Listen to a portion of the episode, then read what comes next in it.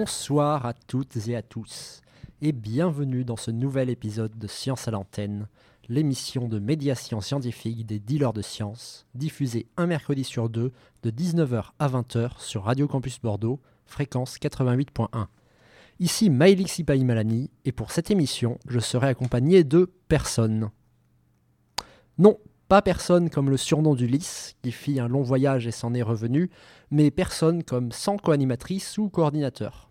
Co-animateur. J'ai donc décidé que pour cette émission, il fallait déformer le format classique de Science à l'antenne. Rien de plus normal, puisque le thème de cet épisode est déformation. Avant de commencer les chroniques, c'est avec donc mon pouvoir d'animateur unique que j'invoque Judith qui va nous présenter l'actualité scientifique. On commence avec une actualité dans le thème puisqu'il s'agit d'observer la déformation et la température du magma. La majorité des connaissances sur le magma provient de l'étude de la lave. Or, les compositions chimiques ne sont pas les mêmes. Selon que le magma provient de la fusion du manteau ou de la lithosphère, suivant le chemin pour remonter à la surface et la durée de séjour dans la chambre magmatique, il va se charger ou se décharger de minéraux, d'eau et de gaz. Le magma varie donc d'un volcan à l'autre, et la lave qui sort de ce volcan varie elle aussi, au point de ne pas être forcément identique d'une éruption à l'autre sur le même volcan. Les scientifiques de Krafla Magma Test Bed, situés en Islande, espèrent pouvoir creuser en 2026 un tunnel jusqu'à la chambre magmatique du volcan Krafla à environ 2 km sous la Terre. Cette opération devrait durer deux mois et permettre ainsi la première mesure directe du transport de masse et de chaleur à partir du magma dans la croûte terrestre. L'étude devra aboutir à une meilleure compréhension du magma et donc des volcans, l'amélioration de la prédiction des éruptions volcaniques, mais aussi à de nouvelles options pour l'utilisation en énergie géothermique. L'Islande tire 30% de son électricité de sources géothermiques qui utilisent la, chaleur du sous-sol pour actionner des, turbines et produire de l'énergie. En médecine, la question de l'origine des nausées pendant une grossesse a été résolue. Cette maladie touche environ 7 femmes sur 10 à un moment ou à un autre de leur grossesse. Dans 1 à 3% des cas, les nausées sont si sévères qu'on parle d'hypermèse gravidique. Cela peut être très dangereux car cela entraîne perte de poids et déshydratation. Une étude a montré que la cause principale d'hospitalisation au cours des trois premiers mois de la grossesse est donc les nausées. Un consortium de chercheurs et de chercheuses a mis en évidence le rôle de l'hormone GDF15. Celle-ci est abondante dans le placenta humain, et le sang des femmes enceintes. Des premières études ont confirmé son rôle dans la suppression de l'appétit, provoquant également nausées et vomissements. La suite des expériences a montré que la sensibilité des personnes à cette hormone joue un rôle dans la gravité des nausées et vomissements. Une mutation génétique rare, 15 à 30% des personnes examinées, entraîne un taux faible de cette hormone dans le sang. Le corps est alors d'autant moins préparé à la quantité importante qui apparaît au moment de la grossesse. Deux solutions sont maintenant envisagées pour aider les femmes enceintes. Bloquer l'action de l'hormone ou augmenter le niveau de celle-ci avant la grossesse pour aider à la désensibilisation. En ce dry January, de plus en plus de vins et de bières sont proposés sans alcool. Pour rappel, l'alcool est dû à la fermentation dans le vin ou la bière. Le plus souvent, donc, des levures qui transforment les sucres présents en éthanol, c'est l'alcool. Mais cette fermentation est aussi responsable du goût de la boisson. Sa suppression change donc la saveur et donc la qualité de la boisson. On peut éliminer l'alcool après la fermentation par deux techniques, filtration ou distillation. Mais ces techniques sont coûteuses. Les petites producteurs ont donc recours à d'autres procédés pendant la phase de fermentation. L'un consiste à utiliser moins de sucre dans le mélange et donc à limiter la quantité d'alcool produit. L'autre se propose d'utiliser de nouvelles souches de levure, notamment des levures qui produisent de faibles taux d'éthanol. Mais si le goût de la bière ou du vin sans alcool ne correspond toujours pas à celui du même produit alcoolisé, il semble que les différences s'amenuisent et que les gens ont de plus en plus de mal à différencier les deux. Comme quoi, le goût d'un alcool, c'est avant tout une question d'habitus. À force de normaliser les équivalents sans alcool des bières et vins, le goût normal finira par être celui de ces derniers. Notre sens du goût en aura été déformé. Quelle délicieuse actualité. Ça me fait penser à une chronique consacrée à la déformation de la perception. Elle devait avoir lieu plus tard, mais ma foi, je suis désormais le seul maître à bord, l'animateur unique. Je peux déformer cette, émission à ma guise, et à ce titre, j'accueille donc immédiatement Gabriel et Clara. Bonsoir à vous deux. Maintenant, avec mon acolyte, on va discuter de la déformation de la perception. Gabi nous parlera des délires et hallucinations causées par des maladies mentales, et moi j'aurai des choses à dire sur les états de transe. Je te propose que l'on commence par définir tout ça. Alors, la transe, c'est un état modifié de la conscience. On peut atteindre cet état sans substance via des formes d'induction différentes comme le son du tambour chamanique ou autre percussion, la danse ou bien la respiration. Elle peut également être auto-induite. Ces inductions provoquent une modification de l'activité cérébrale, la conscience de l'environnement diminue alors que le vécu intérieur, l'acuité sensorielle et l'image mentale augmentent. C'est comme si le subconscient remontait au conscient alors qu'au contraire, les délires et les hallucinations sont subis pour la personne qui y est sujette. Cela peut relever de pathologies neurologiques comme les encéphalites, les épilepsies ou les démences, ou de toxicose, lors de la prise d'hallucinogènes ou des effets indésirables de certains médicaments. Donc comme pour la transe, ces délires sont bien induits par quelque chose. Plusieurs types de déformations de la perception donnent naissance au délire. En effet, parmi les mécanismes les plus connus, on a les illusions, c'est-à-dire un objet réel perçu incorrectement. Ou au contraire, il y a les hallucinations qui sont des fausses perceptions d'un objet absent. À noter qu'il existe les hallucinations de sens, vision, audition, etc., mais aussi des hallucinations intrapsychiques. Le patient a l'impression d'avoir des pensées qui ne sont pas à lui. Comment le trouble du délire se met donc en place? Alors, en fait, le délire peut arriver d'emblée à la suite d'un événement traumatisant, par exemple, ou progressivement. Dans le cas où il s'installe progressivement, comment il se manifeste? Il y a d'abord des épisodes de délire avec les modifications de la perception vues précédemment. Ces épisodes peuvent devenir systématiques et ainsi s'étendre dans le quotidien du sujet. Il devient alors de plus en plus convaincu par la véridiction de ses visions et une part émotionnelle vient compléter le délire. On distingue divers thèmes dans le syndrome délirant. Oui, on reconnaît notamment le délire de persécution lorsque le patient se sent en proie à un monde hostile et qu'il est l'objet de persécution. Ou encore le délire de mégalomanie. Le sujet a une tendance à la surélévation de soi, il a des idées de richesse, de mission à accomplir. Donc il y a bien un sens, une explication à ces délires. Tout à fait. La première théorie de Sigmund Freud, la psychose hallucinatoire est l'expression d'un souhait qui n'a pas pu s'accomplir dans la réalité. Il émet ainsi l'idée que le délire dit quelque chose et qu'il est analysable. D'après lui, le délire a aussi une autre fonction, celle de tentative de guérison. Ce mécanisme de défense qui rend les éléments traumatiques méconnaissables est le déni. Il recompose un monde extérieur qui ne correspond pas à la réalité grâce à l'hallucination et au délire, et cela aboutit à un clivage du moi, une partie étant vaincue par le délire et l'autre acceptant la réalité. Freud postule d'ailleurs que ce seraient les relations les plus précoces qui seraient à l'origine de ce syndrome, les relations avec la mère par exemple. En tout cas, on n'a pas pu encore déterminer quelle est la cause précise du délire, mais l'efficacité des neuroleptiques laisse entendre que le circuit dopaminergique dans le cerveau pourrait en être la cause. Pour faire la transition entre pathologie mentale et trans, ça me fait penser que des chercheurs ont observé l'activité euh, sur encéphalogramme d'un cerveau sain en état de transe auto-induite. Ils ont constaté une activité cérébrale semblable à celle d'un cerveau atteint de plusieurs pathologies mentales différentes en même temps, comme la dépression grave, euh, des troubles maniaques ou de la schizophrénie. Et tout ça en sans en garder aucune séquelle et en se souvenant de tout a posteriori. À la différence des pathologies mentales, être en état de transe, ça se contrôle. Oui, exactement. Je tiens bien à préciser que la transe n'est absolument pas pathologique. C'est un potentiel cognitif naturel dont nous serions tous capables. Un état similaire s'exprime dans les situations d'urgence. Dans les peuples chamaniques, c'est vu comme une qualité et une capacité d'intelligence, alors qu'en Occident, on aurait tendance à avoir peur de, ces états de transe et à associer ça à la folie. En effet, c'est dû au fait que la personne en transe, elle peut avoir un comportement assez inhabituel. Elle peut trembler, euh, avoir une augmentation de sa force et une diminution de la douleur physique et psychique, ce qui peut être utile pour la gestion de trauma. Faire des mouvements et des sons de manière non intentionnelle, ça peut être des chants, un proto-langage, des cris, parfois même d'animaux, et même avoir des orgasmes. Mais comment ça se passe dans la tête de la personne? Qu'est-ce qu'elle vit?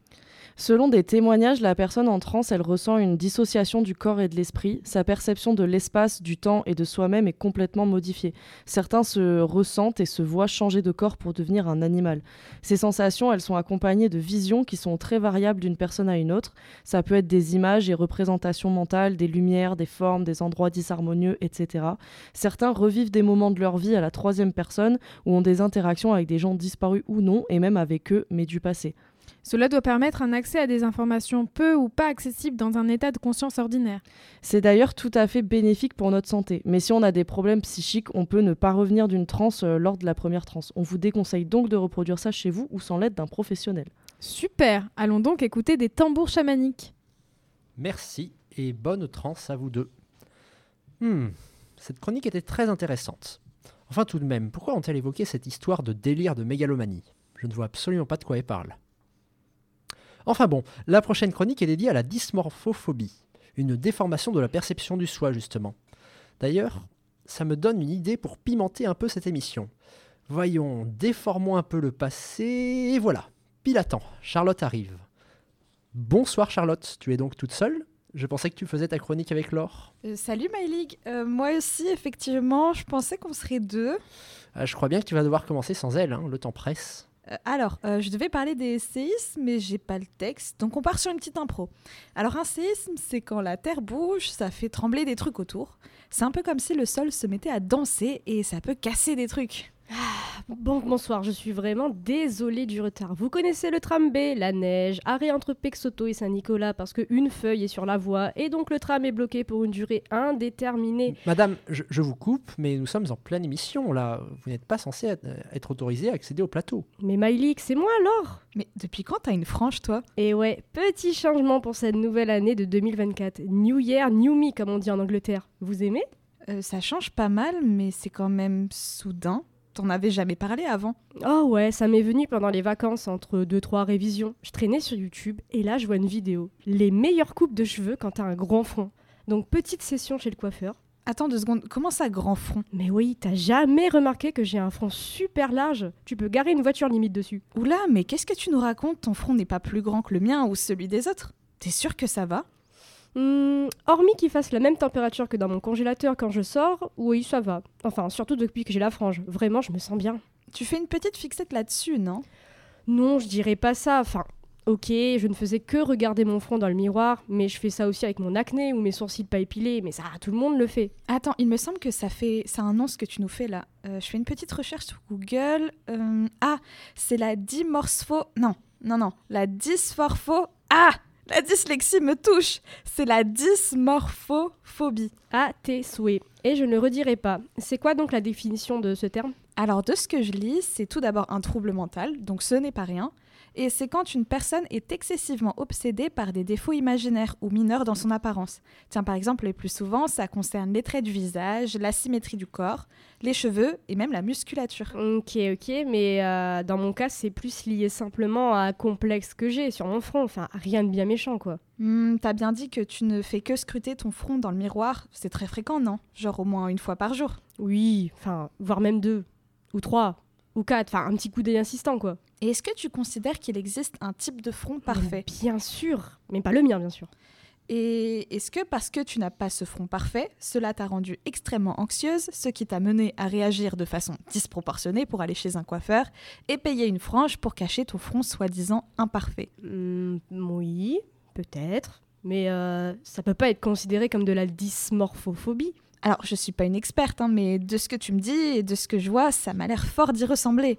Déjà sur la partie obsessionnelle et sur la façon dégradante que tu vois ton front.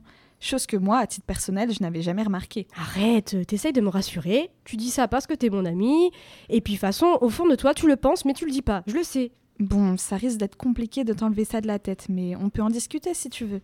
Tiens, comment tu qualifierais ton front? Moche, horrible, gigantesque, colossal, démesuré, énorme, repoussant, immonde. Alors, un petit message euh, pour nos auditeurs.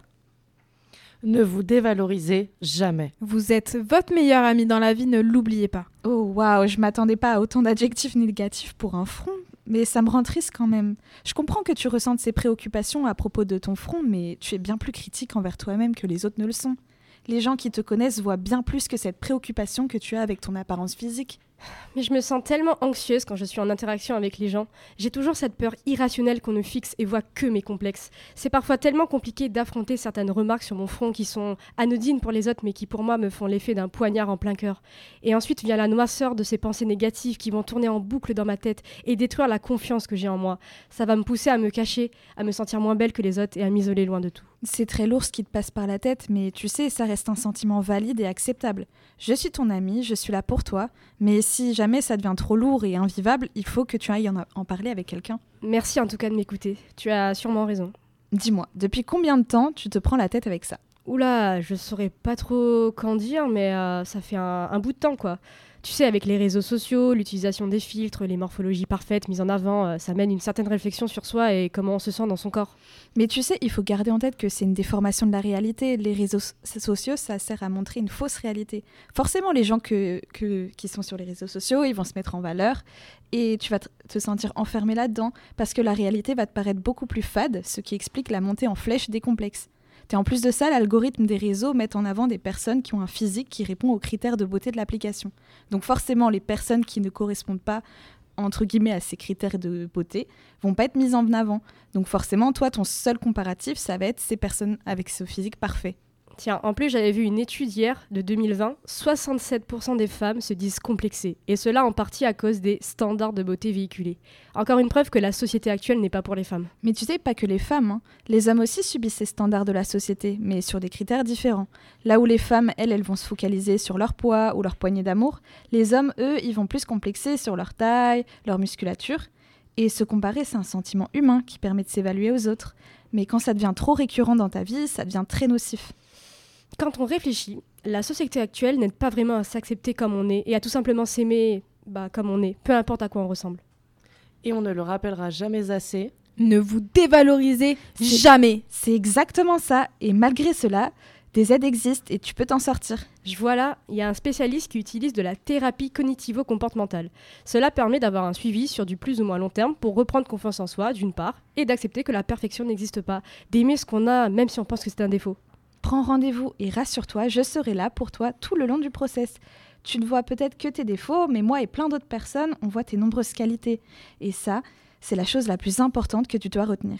Bah allez, viens là. On va se faire un câlin et on va réserver notre place pour la SCS. Merci beaucoup, ça m'a vraiment rassuré d'enfin te partager ce que je pense sur mon front. Je te suis. Merci à vous deux pour cette passionnante. Elles sont déjà parties. Bon, je suis de nouveau, de nouveau seul. Curieux tout de même ces interventions de Clara et Gabriel. J'ignorais que les trans chamaniques permettaient de s'introduire dans les chroniques des autres. Il faudra que je sois plus prudent pour la suite. D'ailleurs, en attendant cette suite, je vous propose d'écouter Disturbia de Rihanna pour le premier interlude musical.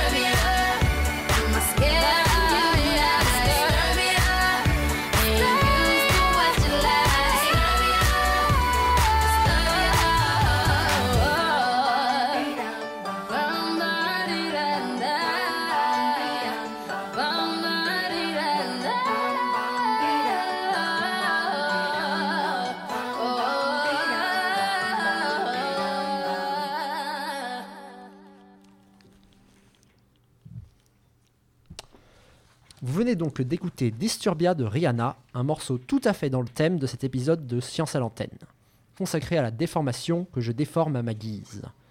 Est-ce que vous aimez les chats? Moi non.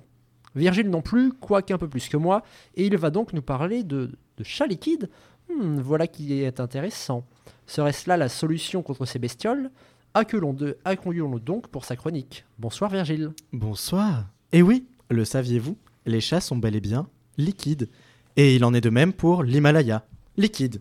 Et ça, c'est pas moi qui le dis, c'est la science. Alors vous n'y comprenez rien, c'est normal, je vais vous expliquer. Aujourd'hui, nous allons parler de rhéologie. La rhéologie, c'est une branche de la physique qui étudie la déformation des matériaux face aux contraintes. Pour définir le caractère liquide d'un matériau, les rhéologues utilisent des outils mathématiques, comme le nombre de Déborah. On calcule ce nombre en effectuant le rapport entre le temps de relaxation du matériau et l'échelle de temps caractéristique d'une expérience. Si ce rapport est inférieur à 1, on considère que le matériau est liquide. Si l'on prend l'exemple de l'Himalaya, le temps de relaxation est de plusieurs millions d'années. Cependant, l'échelle du temps d'observation est de plusieurs milliards d'années. Le nombre de Déborah est donc inférieur à 1 et l'Himalaya est Liquide. Très bien. Appliquons maintenant cette logique à nos amis félins destructeurs de canapés. Lorsqu'un chat décide de s'installer, très judicieusement vous en conviendrez, dans votre lavabo, il lui faut environ 5 secondes pour en prendre la forme. Cependant, le temps d'observation est d'une minute. Si l'on calcule le rapport, on trouve un nombre de Déborah inférieur à 1. On peut dire que les chats sont liquides. Et c'est l'observation faite en 2017 par un physicien français qui a reconnu dans les chats plusieurs autres caractéristiques des fluides non newtoniens, un des objets d'étude de prédilection des rhéologues. Un fluide non newtonien, c'est un fluide dont la viscosité n'est pas constante. Elle change en fonction du contexte, comme par exemple du ketchup qui devient beaucoup plus liquide lorsqu'on l'agite. Et les chats partagent bien d'autres caractéristiques de ces fluides.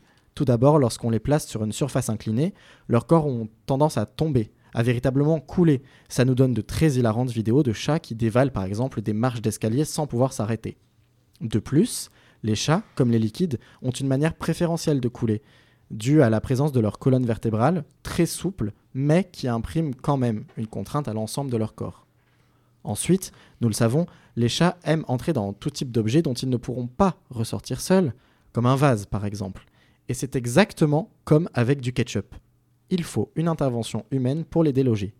Ça, c'est dû à leur absence de clavicule rigide. Ça leur permet de rentrer partout où leur tête peut passer, mais pas forcément de ressortir, puisque leurs membres n'ont plus la position optimale pour fonctionner. Et puis, une fois qu'ils sont dans ces contenants, ils changent complètement de forme pour s'y conformer, sans toutefois de changer de volume. Et ça, c'est une caractéristique primaire des liquides. C'est donc un ensemble de caractéristiques physiques du chat qui lui confère, si l'on suit les règles de la rhéologie, son caractère liquide. Cette étude peut prêter à rire, mais elle nous apprend une chose très importante. L'angle choisi pour aborder une question est primordial et conditionne déjà la réponse à la question. Si je vous avais demandé si selon vous les chats sont liquides, vous m'auriez sûrement répondu Non. De plus, la science ne prétend pas détenir la seule et unique vérité. C'est ici une vérité, parmi tant d'autres. Les outils de la rhéologie donnent la conclusion que les chats sont liquides. Et ces outils sont utiles pour les rhéologues et les applications concrètes de cette discipline. Mais un chimiste ou un biologiste ne partagerait sûrement pas cet avis. Comme souvent, tout est une question de point de vue. C'était très intéressant cette histoire. Toutefois, cette absence quelque peu décevante de liquéfaction de chat me donne envie de semer un peu de doute, de discorde. Et cette conclusion sur les vérités multiples. hmm, Après tout, quel crédit accorder à ces chroniques? Ne déforment-elles pas les savoirs scientifiques? Je vais donc invoquer un habitué de l'émission pour en parler. Par le pouvoir du crâne ancestral, je détiens la force toute puissante.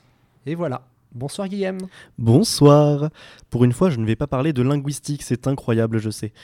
Je sais pas vous, mais quand je prépare une médiation, que ce soit une chronique radio, une activité grand public ou même juste un oral à l'université, j'ai toujours une inquiétude. Vu que j'adapte mon propos au public visé, est-ce que l'information scientifique ne s'en retrouve pas déformée? Alors, pour ma toute dernière chronique dans Science à l'antenne, je vais me prêter à un petit exercice.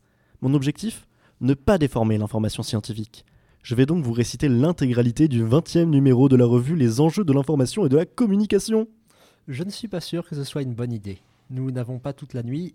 Tu ne veux pas plutôt parler de pourquoi tu déformes l'information en écrivant une chronique? Bon, euh, si t'insistes, mais ça m'arrange pas parce que ben, je vais forcément perdre mon pari, moi. Mais tu sais pas ce que tu rates, hein. Alors, euh, par où commencer?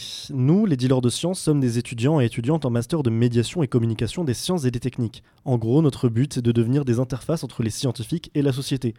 Quand je dis des interfaces, le but, c'est pas des télés qui déversent l'information scientifique dans une société de gens vus comme ignorants. Au contraire, il faut qu'on aide chaque groupe à comprendre et échanger avec l'autre. Et ça comprend faire le lien de la population vers les scientifiques. Bon, là on est à la radio, donc nos possibilités d'interaction avec les auditeurs sont plutôt limitées. Ce qui est compliqué, c'est que l'information scientifique, on va pas se mentir, elle est incompréhensible quand on n'est pas formé au domaine. Perso, si je lis un article de recherche en mathématiques, le seul truc que je vais retenir, euh, c'est la police d'écriture.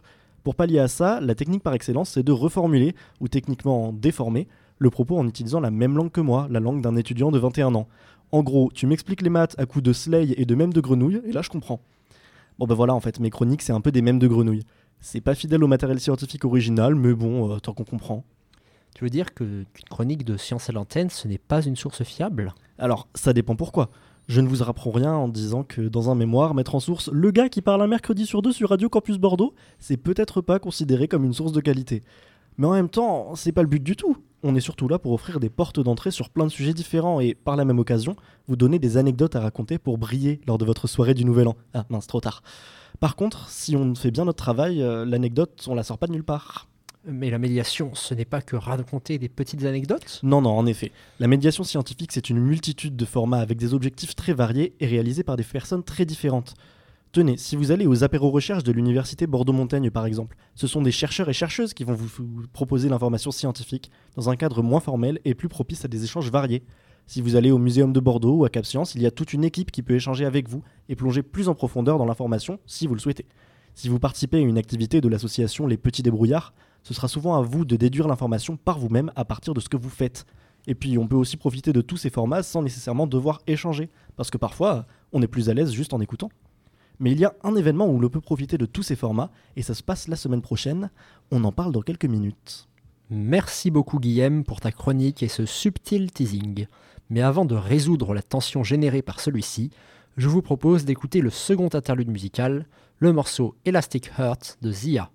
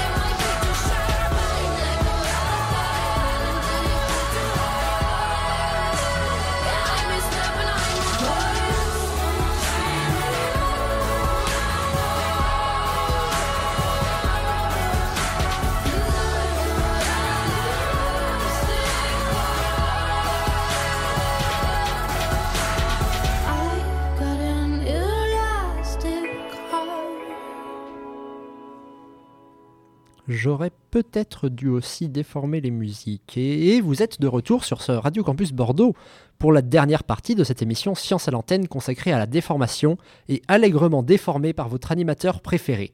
Parce qu'il est le seul. Haha.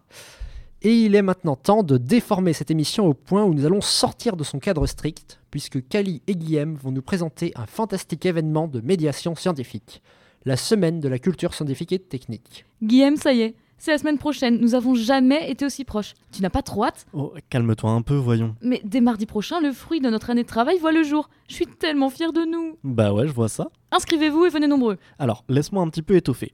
L'association Dealers de Sciences et le Master Médiation et Communication des Sciences et des Techniques sont heureux de vous présenter la huitième édition de la Semaine de culture scientifique et technique. Nous vous proposons toute une série d'actions de médiation des sciences sur un large panel de disciplines de recherche sciences humaines et sociales, sciences de la vie, astrophysique, archéologie, etc.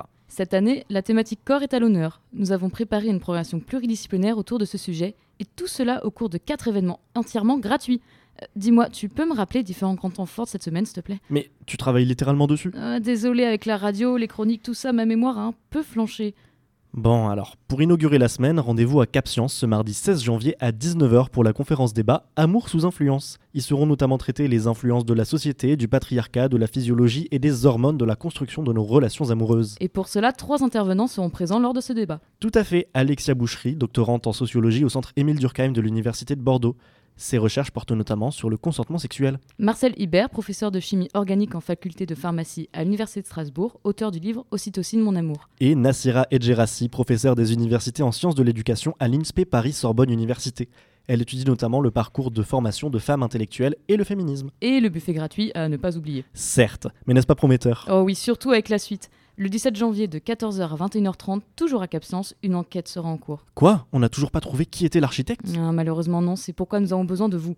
En tant que membre de l'agence Detective Access, nous sollicitons vos talents d'enquêteurs et d'enquêtrices. Et oui, car l'architecte, notre grand méchant, a encore frappé. Il a rendu la ville et le quotidien encore plus inaccessibles aux personnes en situation de handicap. Venez résoudre les énigmes et récolter les indices pour l'arrêter. Et par la même occasion, en apprendre plus sur l'accessibilité et la multitude de handicaps qui touchent un Français sur cinq. Ah, J'espère que les meilleurs détectives de Bordeaux répondront à notre appel. J'espère aussi. Mais une fois l'architecte démasqué, il sera temps d'aller au cinéma. Et Eh oui, la semaine de culture scientifique se poursuit le 19 janvier à 20h15 au cinéma Jean Eustache de Pessac pour une projection sur... Les exoplanètes. Que savons-nous de ces mystérieux corps célestes? Pouvons-nous aller y vivre? Plonger dans une aventure extraterrestre lors de la diffusion du documentaire Chasseur de planètes, l'Odyssée interstellaire et venez échanger avec des spécialistes du sujet. Seront présents avec nous Franck Celsis, chargé de recherche du CNRS au laboratoire d'astrophysique de Bordeaux, et Martin Turbet, chargé de recherche du CNRS au laboratoire d'astrophysique de Bordeaux et au laboratoire de météorologie dynamique. Suite à la projection, ils participeront à un débat sur le sujet animé par une étudiante du master et ils répondront à vos questions. Et...